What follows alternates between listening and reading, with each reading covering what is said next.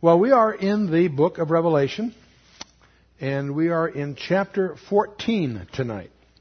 By way of a little warm up or background, I think most of you realize we, uh, Revelation has its own outline the, at the end of chapter 1. It's divided into three parts. Write the things which thou hast seen, John is told, the things which are, and the things which shall be hereafter. The things which have passed by the time you get to this verse is a vision of the Lord, a post resurrection physical description of our Lord Jesus Christ from verse 12 on. But when you get to verse 19, we then have this division. Write the things which are. That turns out to be the seven churches. This uh, package was fronted with some letters, seven letters to seven representative churches. That's probably the most important part of the entire book, if you're just joining us. The, uh, the part of the book that you really want to master are those um, two chapters. Because they're the ones that affect all of us. The rest is interesting, but really something we'll watch from the mezzanine because that from chapter 4 on is post rapture, we believe. But uh, anyway, this is the division that John was given, and we, of course, are in the third part of that division as we go forward here. We've noticed from the beginning what we call the heptadic structure, that we have, have a, we're confronted with a seven seal scroll. We also notice that there's always a parenthesis or a change of subject between the sixth and seventh element. When we get to the seventh seal, when it was opened, we encountered seven trumpets. Trumpets of announcement, declaration, what have you. And again, between the sixth and the seventh, there was a parenthesis of five chapters. Chapters 10 through 14. We are in the last of those chapters tonight. Because when we go from chapter 14, we'll then encounter the seventh trumpet, which will embrace or lead to um, six, seven, censers, bowls, vials in some of your translations, bowls in most of them. But it's a bowl in the sense of a censer, if you will, like a flat dish, really. But in any case, uh, it also will have just a little one verse parenthesis, but that's we're sensitive to the fact that the whole, entire book is very, very structured. In fact, uh, you can, I defy you to make an exhaustive list of the sevens in this book. There are probably hundreds. But we are in the close of this parenthesis tonight. We had uh, four chapters so far in this parenthesis. Chapter 10 with the little book and the seven thunders. Chapter 11 dealt with the temple and also the mysterious two witnesses. Chapter 12 was a summary of Israel. The woman gives birth to the man child and the red dragon that's there to try to mess things up. And that led to the duet. We sometimes call him the Antichrist, forgetting there's actually two guys, the two beasts. But we were thus, in, the, in those chapters, introduced to seven persons the woman, the man child, the dragon, Michael, who's fighting, the remnant of Israel, and then these two beasts, one out of the sea and one out of the earth. That was in chapter 13, last time. And this also lays out a conflict between two seeds. The seed of the woman, in Genesis 3.15, when God declares war on Satan, he mentions two seeds. The seed of the woman, which becomes a title of Jesus Christ, and the seed of the serpent, that is uh, often overlooked, but that's Satan's person who is in the wings that uh, he's going to spring on the world when the time comes. Red dragon, Satan, and the coming world leader and the false prophet being in the minds of some people at the satanic trinity, if you will. And these same forces are in the world today. So we, by, by, that's by way of perspective, we're going to jump into chapter 14, which is like a table of contents of what's coming later. It's like a prelude to the the climax of the book, which are these seven bowls of God's wrath that will be poured out. Now we're going to see the Lamb on Mount Zion with his 144,000 commandos, I'll call them. Then we're going to encounter something most commentaries miss. There's actually, I believe, seven angels in chapter 14. The first one is with the eternal gospel. The second one is announcing the doom of Babylon. And we'll take up that one in, in detail to chapter 17 and 18. Then there's a third angel that announces the fury on the beast worshippers. There's a voice that then announced, which I suspect is also an angel for reasons I'll show you, that speaks to the righteous dead. Then there's three other angels that call for the grape harvest. This is a different harvest than you may have in mind. We often think of the harvest of souls in the, in the mystery sense as, as evangelizing for the gospel. That's a harvest maybe, but this is a different kind of harvest. A very, very bloody, climactic harvest that's forthcoming. So uh, that's the chapter that we have in front of us. Let's just jump in. First verse.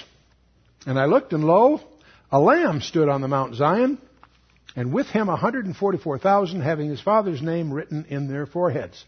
I want you to notice something interesting. How many are there? How many were sealed in chapter 7? We're getting to the end of the tribulation.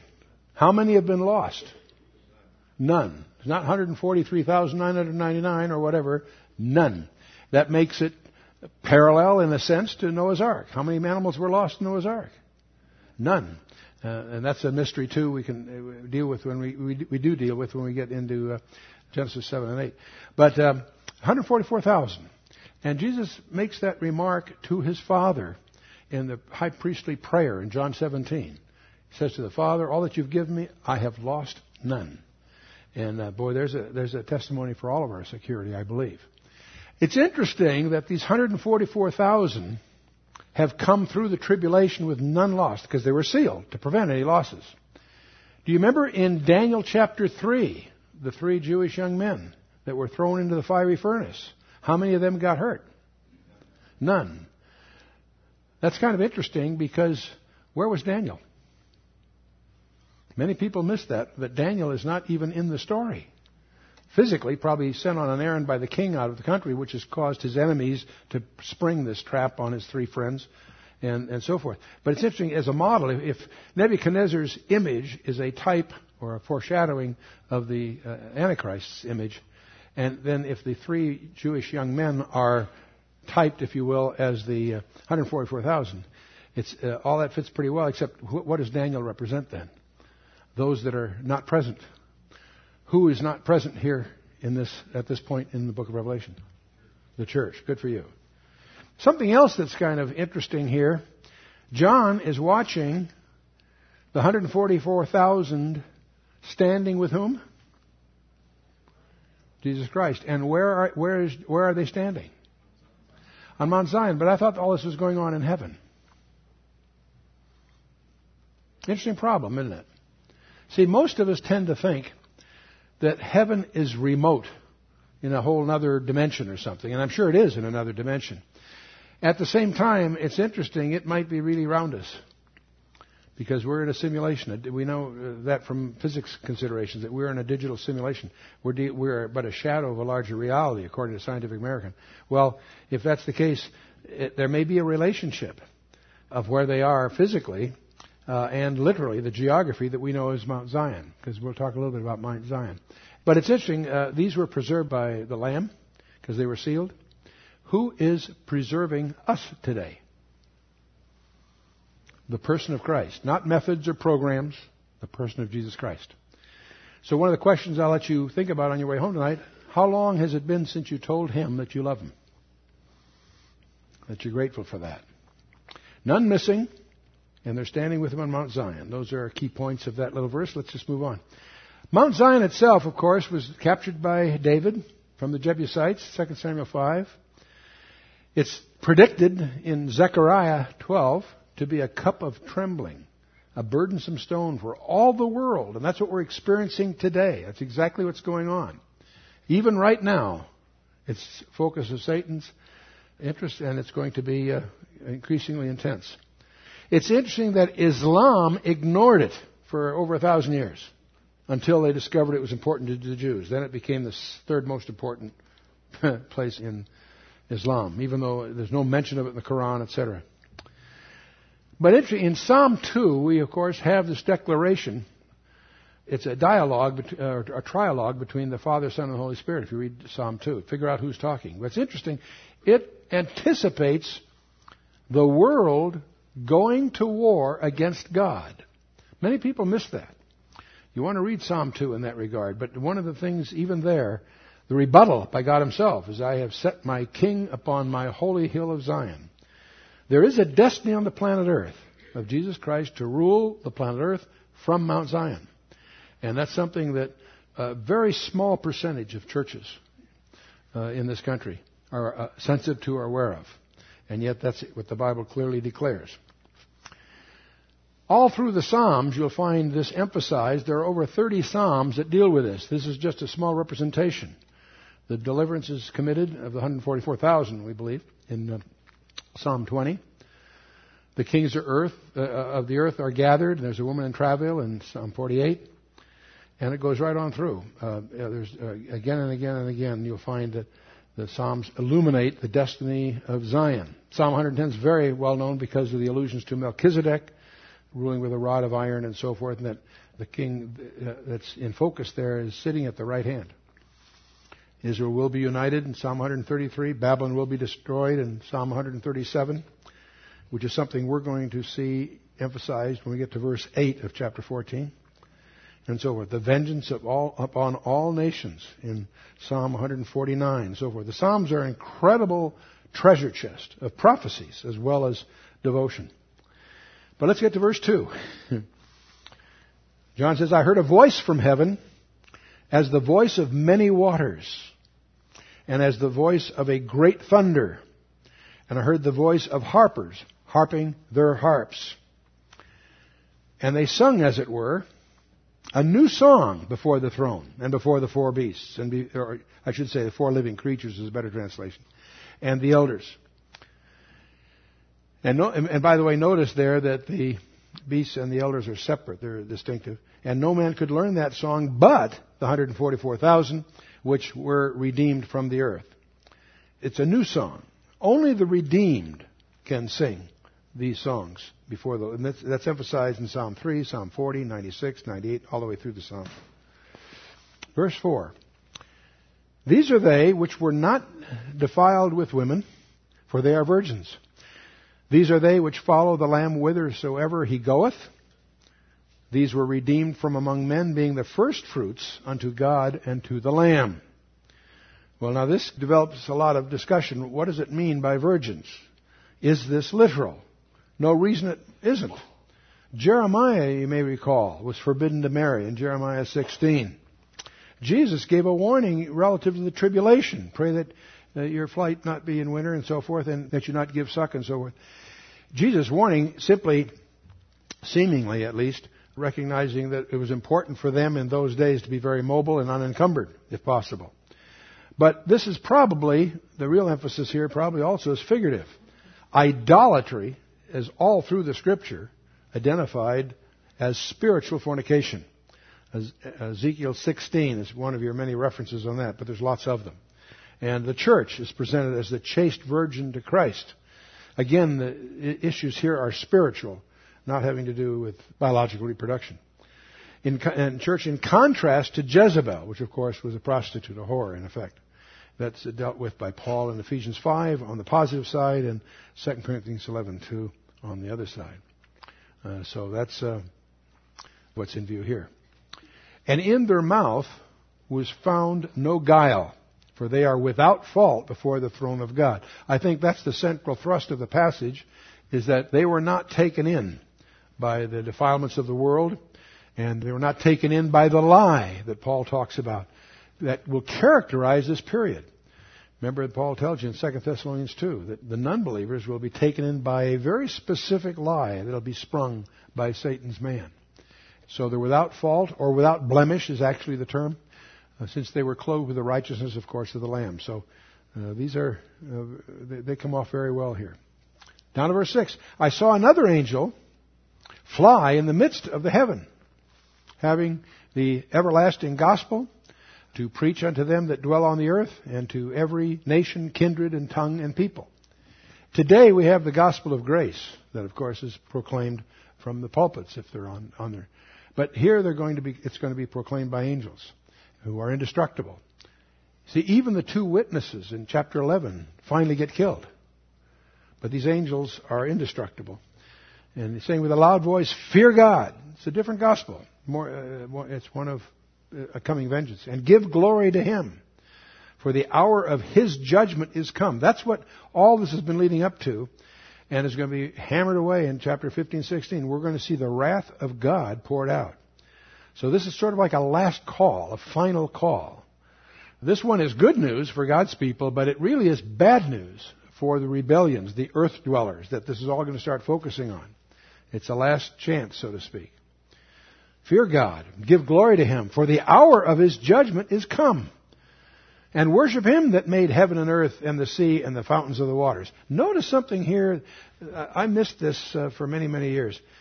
The emphasis here is on God as a creator. Yes, it's on Jesus Christ. Never miss that. But it's interesting. The issue here is the creation. And it fascinates me to realize how important, how fundamental, how the first step in one's consciousness is to recognize and acknowledge God as the creator. And it's that failure that leads to all the other problems. In Romans chapter 1, it really astonished me to really come to grips with the fact that the failure to recognize God as a creator will result in his judgment of giving them over to homosexuality. Speaking of a culture, what have you. And it's interesting how in this in, in, in America, the the uh, widespread disbelief or denial, I should say, of God as a creator, the whole commitment in our schools and so forth to evolution. The result of that is God gives them over to homosexuality. Romans chapter 1 verse 20 on lays it all out. And uh, the emphasis is God as a creator. There are other gospels. There are false gospels that Paul talks about in 2 Corinthians 11 and also Galatians 1 obviously. Gabriel had a gospel or good news uh, announcing the birth of John. Gospel in the sense of being good news is, is same thing. The, the, remember the angelic hosts that were that visited the shepherds. We always celebrate Christmas. Those shepherds, we believe, were in the fields that originally belonged to Ruth and Boaz. The book of Ruth, of course, is what links Bethlehem to the house of David in the first place. But in any case, the shepherds get the good news, if you will, from the angelic hosts. And Paul gets uh, the news of the spiritual growth of the Thessalonian church. A very upbeat report at the very critical time. And the seventh angel, the mystery God, will be finished. Is his declaration. Remember in, back in uh, Revelation chapter 10. So, on the preaching of the kingdom in, in Matthew 24. These are all gospels. But uh, this is the creation orientation here fascinates me.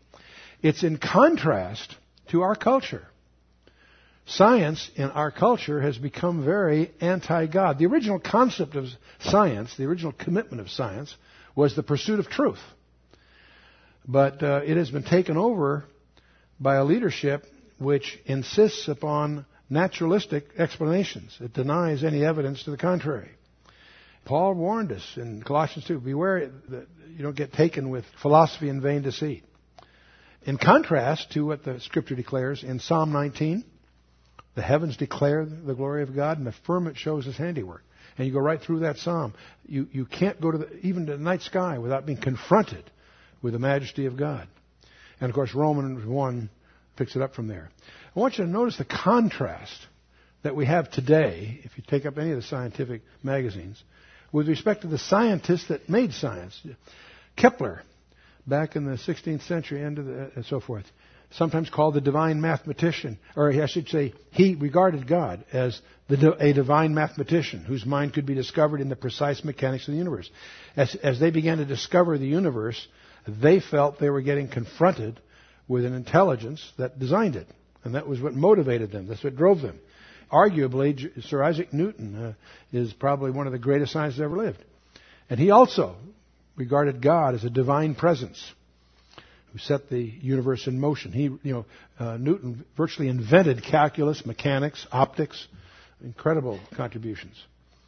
His, his quote was that uh, this most beautiful system of the sun, planet, and comets could only proceed from the counsel and dominion of the intelligent and powerful being. It's very interesting that Newton also believed in being very free to pursue his religious commitments. It was by a special provision of the king that he did not have to be part of the Church of England, by the way. I think that's kind of interesting if you get into that background. But Sir Isaac Newton wrote over a million words of commentary on Daniel and Revelation. He took his Bible studies very, very literally, very seriously. Anyway, moving on. Verse 8 of chapter 4. And there followed another angel. We're now encountering the destruction of Babylon. We're going to have two chapters on that when we get to 17 and 18. But here the angel is announcing, if you will, Babylon is fallen, is fallen that great city because she made all the nations drink of the wine of the wrath of her fornication. And we're going to get into a lot of that. Babylon has always been Satan's headquarters from the beginning.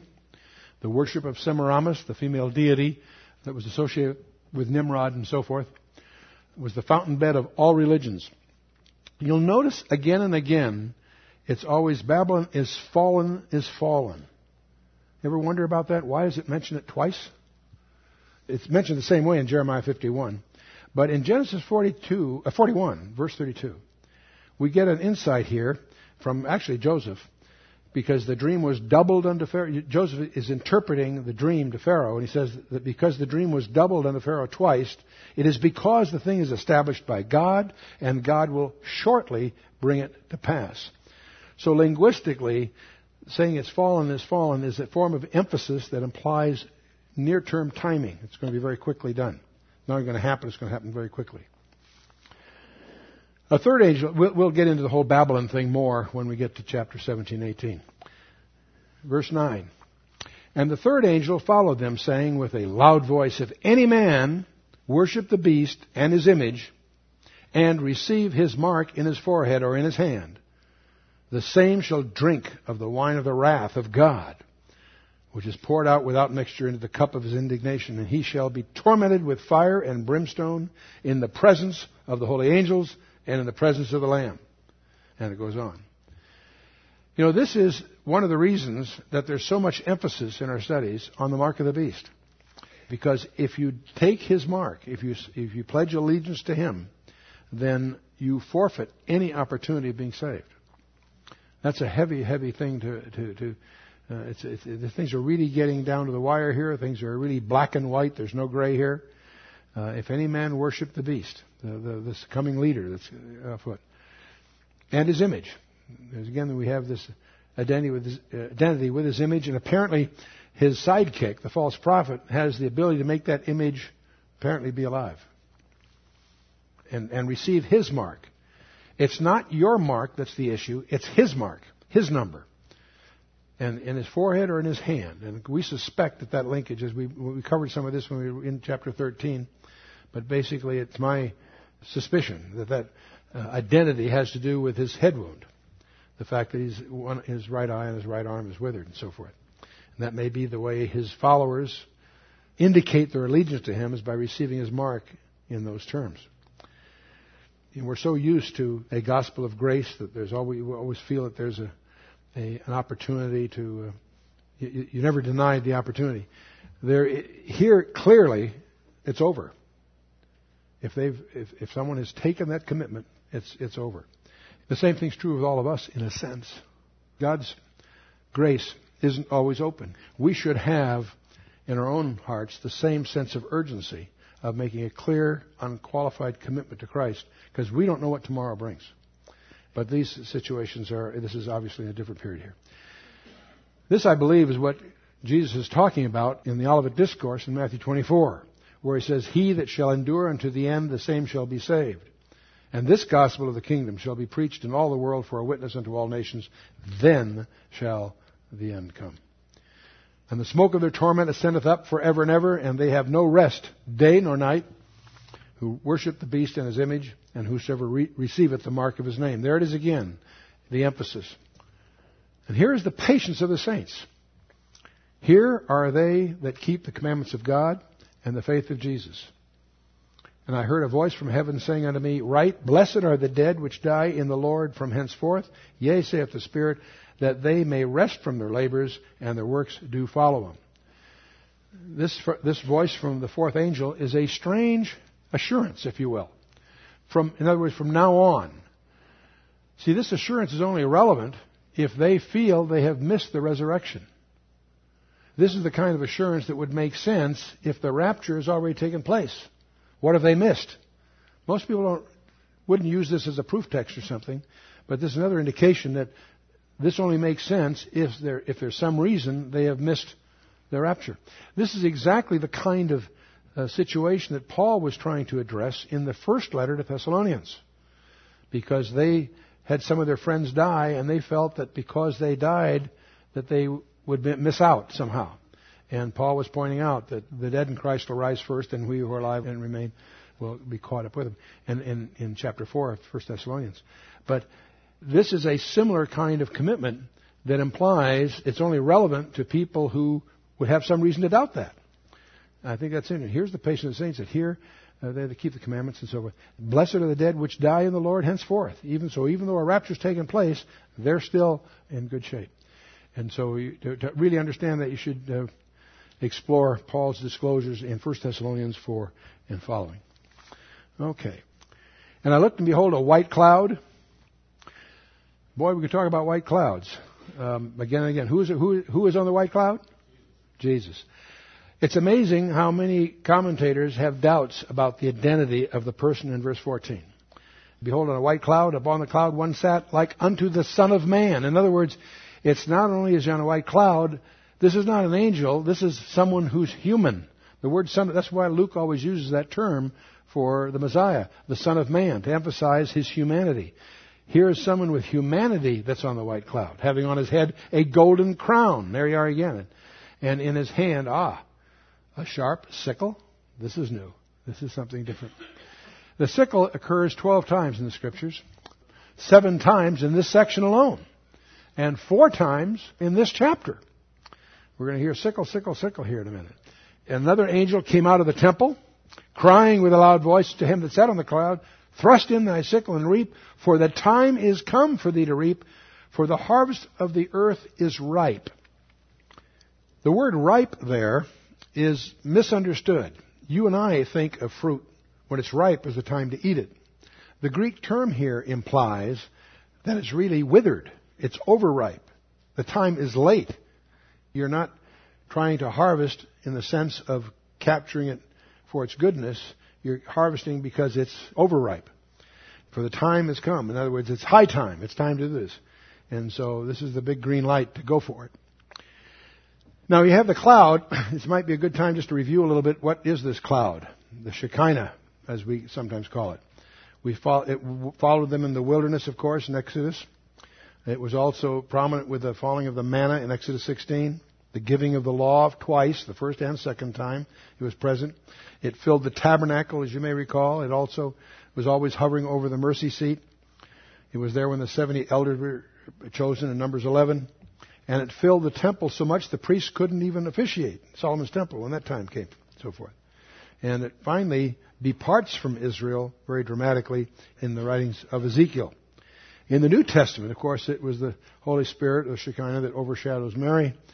It's the Shekinah that was present when the flocks of the shepherds, obviously very much so at the Transfiguration, and at the Ascension, and at the Rapture, and at His return. So the Shekinah becomes synonymous in our minds at least with the Holy Spirit. It's a manifestation, if you will, of the Spirit of God, a member of the Trinity.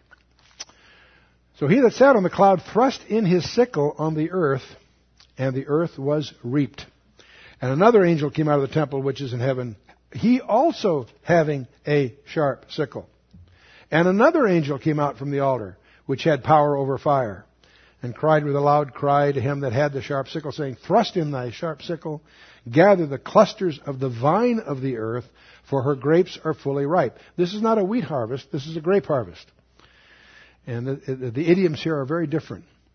The angel thrust in his sickle into the earth and gathered the vine of the earth and cast it into the great winepress of the wrath of God. Strange terminology here. We're not talking about wheat harvest. We're talking about a grape harvest. And it's also very graphic because you can visualize what they call the wine fat which in this case will be blood, the blood of the nations. Jeremiah talks about this back in Jeremiah 25. Therefore prophesy thou against all these words and say unto them, The Lord shall roar from on high and utter his voice from his holy habitation. He shall mightily roar upon his habitation. He shall give a shout as they that tread the grapes against all the inhabitants of the earth. And he goes on. The winepress was trodden without the city, that is outside the city, and blood came out of the winepress, even unto the horses' bridles. So we're talking what, four feet deep? By the space of a thousand and six hundred furlongs. What on earth is this hinting at or alluding to, or what, what's the picture here? We're going to encounter, I think, as you know, the Battle of Armageddon. Where's Megiddo? Battle of Armageddon is that it, it's Har Megiddo. Har means Mount. Mount Megiddo overlooks the valley of Jezreel.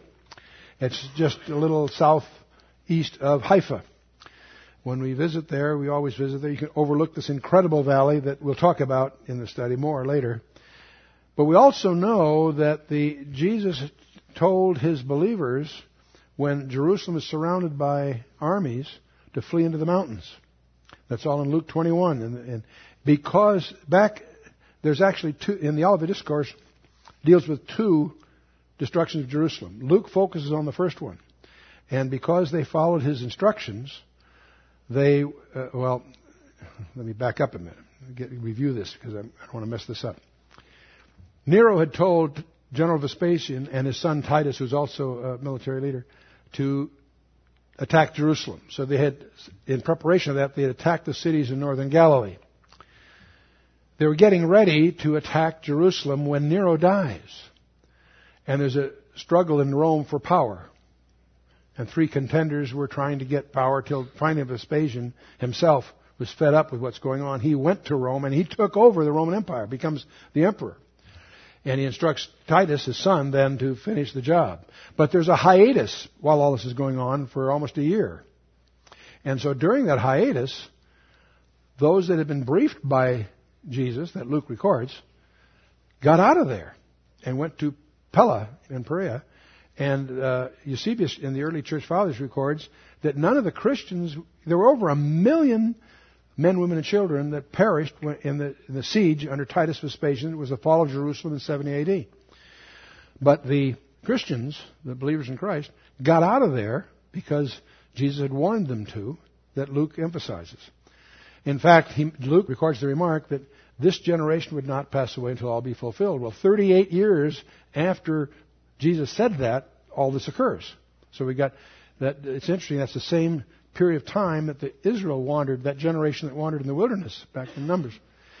The presentation that Mark and uh, Matthew make of Jesus' presentation, they're not the same times. Makes, most people assume that the Olivet Discourse, as recorded in Matthew 24, Luke 13, and, and uh, Luke 21, is the same presentation.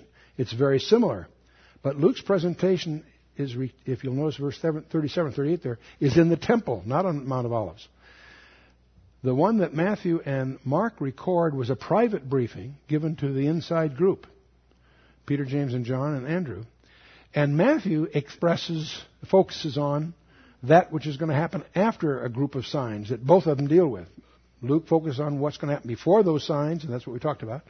Matthew talks about after these signs comes the abomination of desolation, the great tribulation, and so forth. Matthew is really addressing his his presentation, Christ's presentation, as recorded by Matthew, is addressing the Jews in Jerusalem at this time.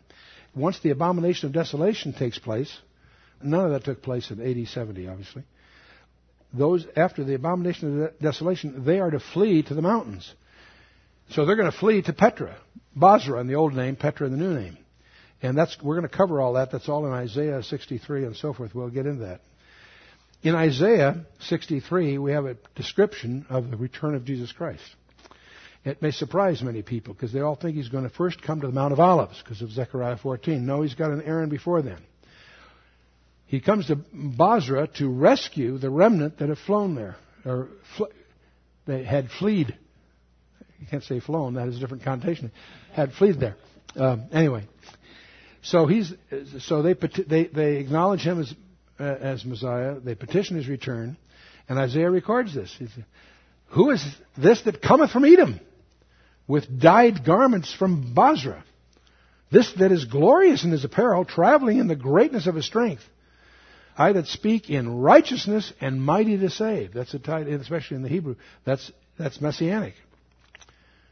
Wherefore art thou red in thine apparel, and thy garments like him that treadeth in the wine fat? In other words, this dignitary that's coming from Bozrah is covered with blood. Not the blood he shed, it's the blood of his enemies, we'll find out. He says, I have trodden the winepress alone, and of the people there was none with me.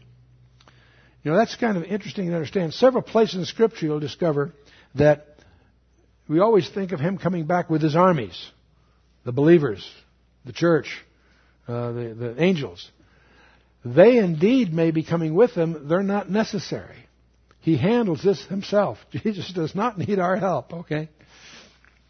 There was, there, there was none with me, for I will tread them in mine anger, I will trample them in my fury, and their blood shall be sprinkled upon my garments, and I will stain all my raiment. For the day of vengeance is in mine heart, and the year of my redeemed is come. And it goes on in Isaiah 63. You may recall when Jesus opened his ministry in the synagogue of Nazareth, back in Luke 4, he reads from the book of Isaiah his mandate for his ministry. The Spirit of the Lord has called upon me, and he goes through what we would call Isaiah 61, verse 1 and 2. To, to heal the broken hearts and to heal the sick. It goes right through all the things that he was to do. But he stops in a strange place. He stops at a place and then closes the book and then sits there and says, This day is this scripture fulfilled in your ears.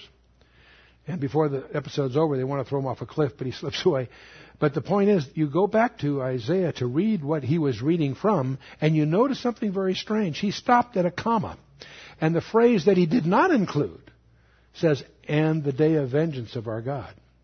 He stopped before the comma because that was his mandate for the first coming. His second coming is the day of vengeance. And that's what we're dealing with here. If we were going to write a book on this, we could validly call it the day of vengeance, because that's what we're really dealing with here. Most people have probably no capacity to recognize what's going to happen when Jesus Christ comes back. This isn't this soft spoken carpenter son petting children on the head, walking along the Sea of Galilee, you know, saying beautiful things. He's coming back as a warrior, and he is coming back in God's fury. I will trample them in my fury. We have probably no capacity to imagine what that really is going to mean, but the next few chapters are going to try to get that across. And their blood shall be sprinkled in my garments, and I will stain all my raiment, for the day of vengeance is in my heart, and the day of my redeemed is come. I looked, and there was none to help, and I wonder that there was none to uphold. This is the observer saying. Therefore mine own arm brought salvation unto me, and my fury it upheld me, and I will tread down the people in mine anger, and make them drink in my fury, and I will bring down their strength to the earth, and so on. So understand that's going down in a, in a region that would be characterized by Petra. If you look from Megiddo, which is up near Haifa, from Megiddo to Petra is guess how long? 1600 furlongs. I checked that this afternoon just to be sure I was on sound ground here. I've read that several places. I checked it myself. Yeah, we're talking about 176 miles. Furlong's about 600 feet. For those of you who don't play the horses, you may not know. Okay. All right. So we've gone through a table of contents, if you will, of what's coming. The Lamb on Zion, 144,000, and seven angels. The last three dealing with the call for the grape harvest. A couple of thoughts I want to get across here. Those who think that the church is going through the tribulation understand neither the nature of the church nor the nature of the tribulation. The Great Tribulation is the pouring out of God's wrath. Anyone who thinks the church goes through the tribulation needs to study ecclesiology as well as prophecy because they're two different issues. Anyone that feels that way underestimates both. They underestimate what the church is and they underestimate what the tribulation is really all about. Now, before that morning dawns, the long night of the human race is going to grow a lot darker, much darker. And this chapter here, chapter 14, is just a preamble to chapter 15 and 16. Let's go to get into this much more detail. We get chapter 15 is going to open up. I saw another sign in heaven, great and marvelous, seven angels having the seven last plagues for in them is filled up the wrath of God. You and I have no ability to imagine what the wrath of God is like. We tend to focus on man as a creator, as a source of grace and abundance and uh, provision and so forth, and that's all great. But I don't think we have any ability to imagine the wrath of God. And that's what's going to be unleashed in these seven last plagues. And that set the stage for Jesus coming back and setting up God's kingdom. Now we've gone through the uh, last of these parenthetical passages, chapter 14 ending that parenthetic. We're going when we get to chapter 15 following, we're going to have the seventh trumpet in effect, which will open up seven censers or bowls or vials, whatever. That's going to be the subject next time. But this leads to a whole issue that will lurk in our thinking. I want to just touch on in anticipation of the next session.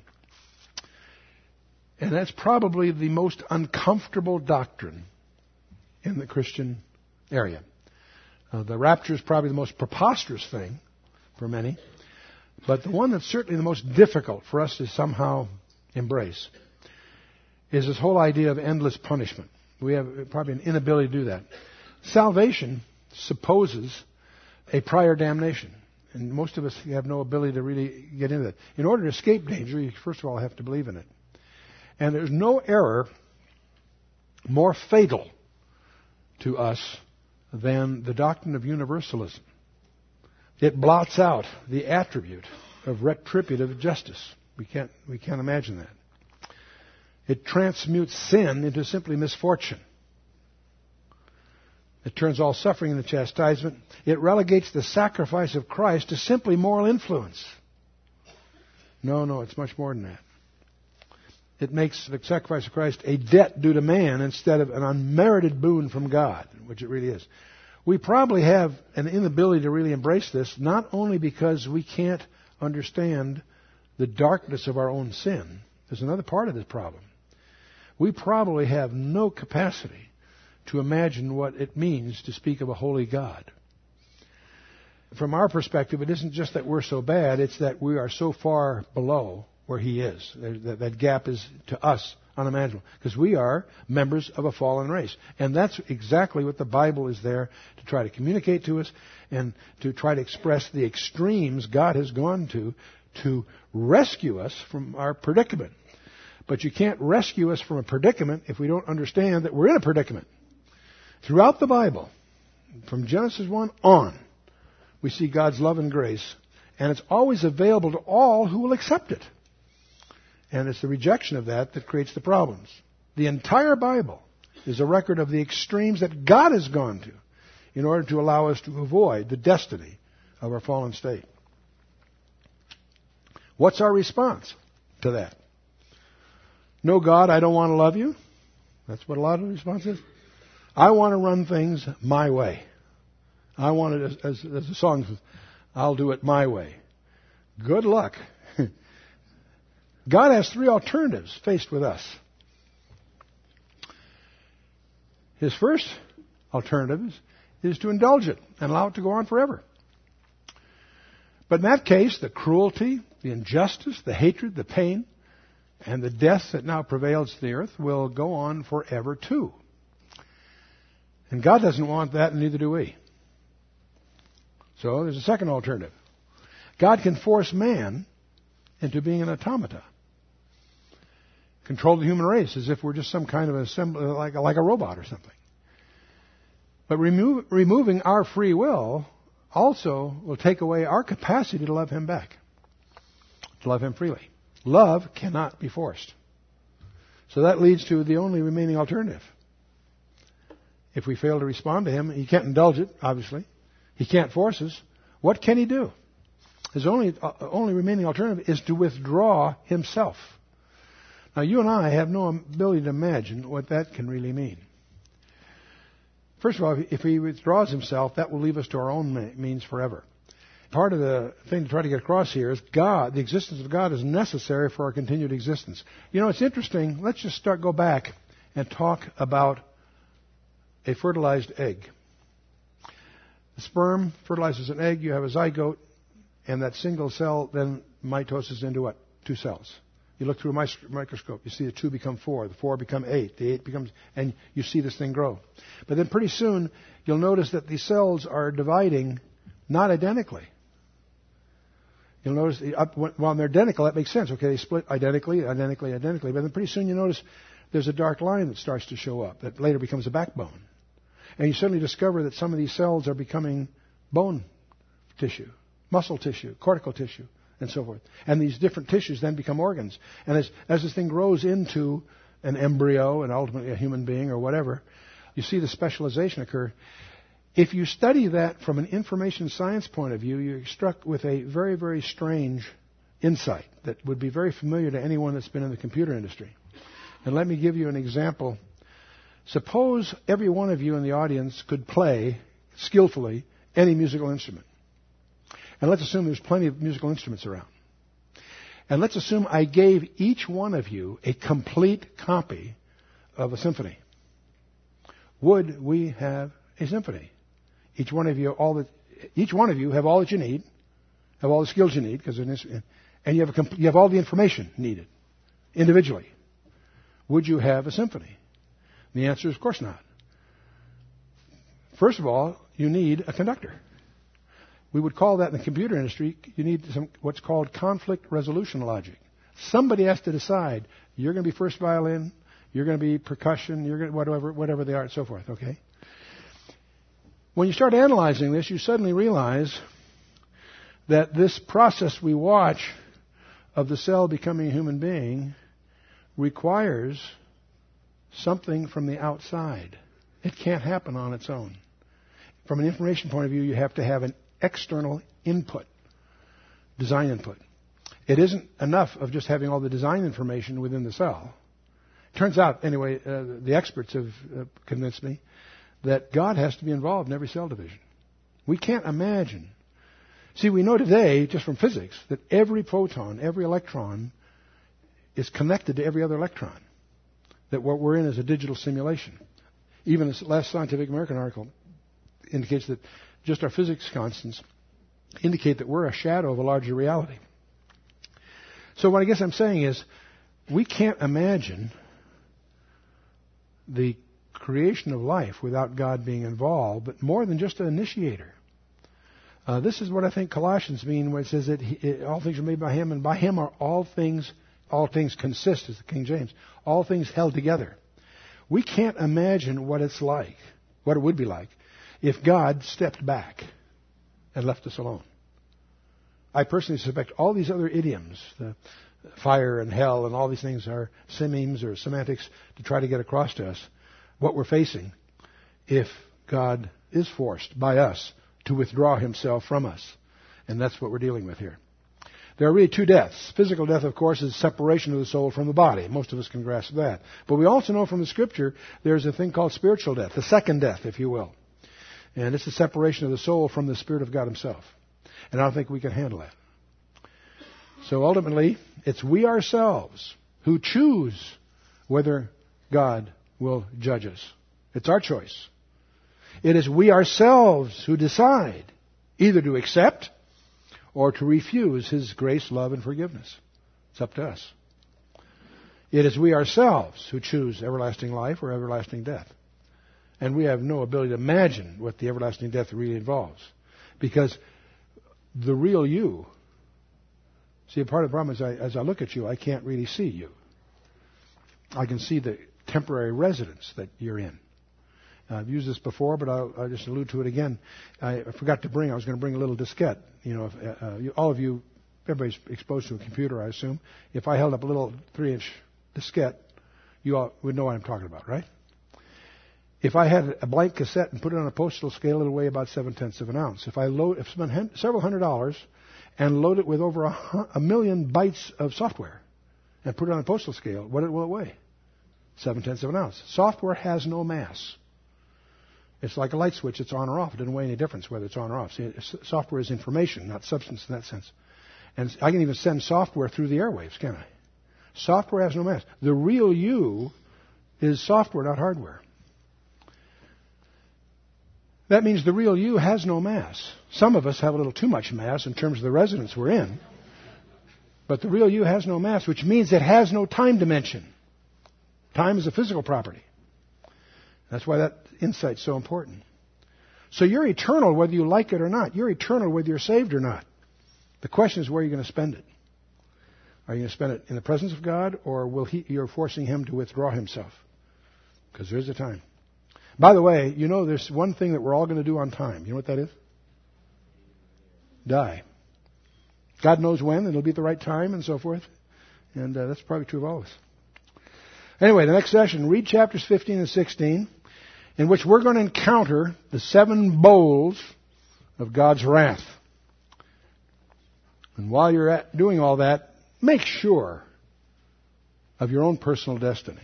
You should not, at this point, have any doubt whatsoever as to where you would be if something should happen to you tonight, tomorrow, what have you. So with that, see you in the next session.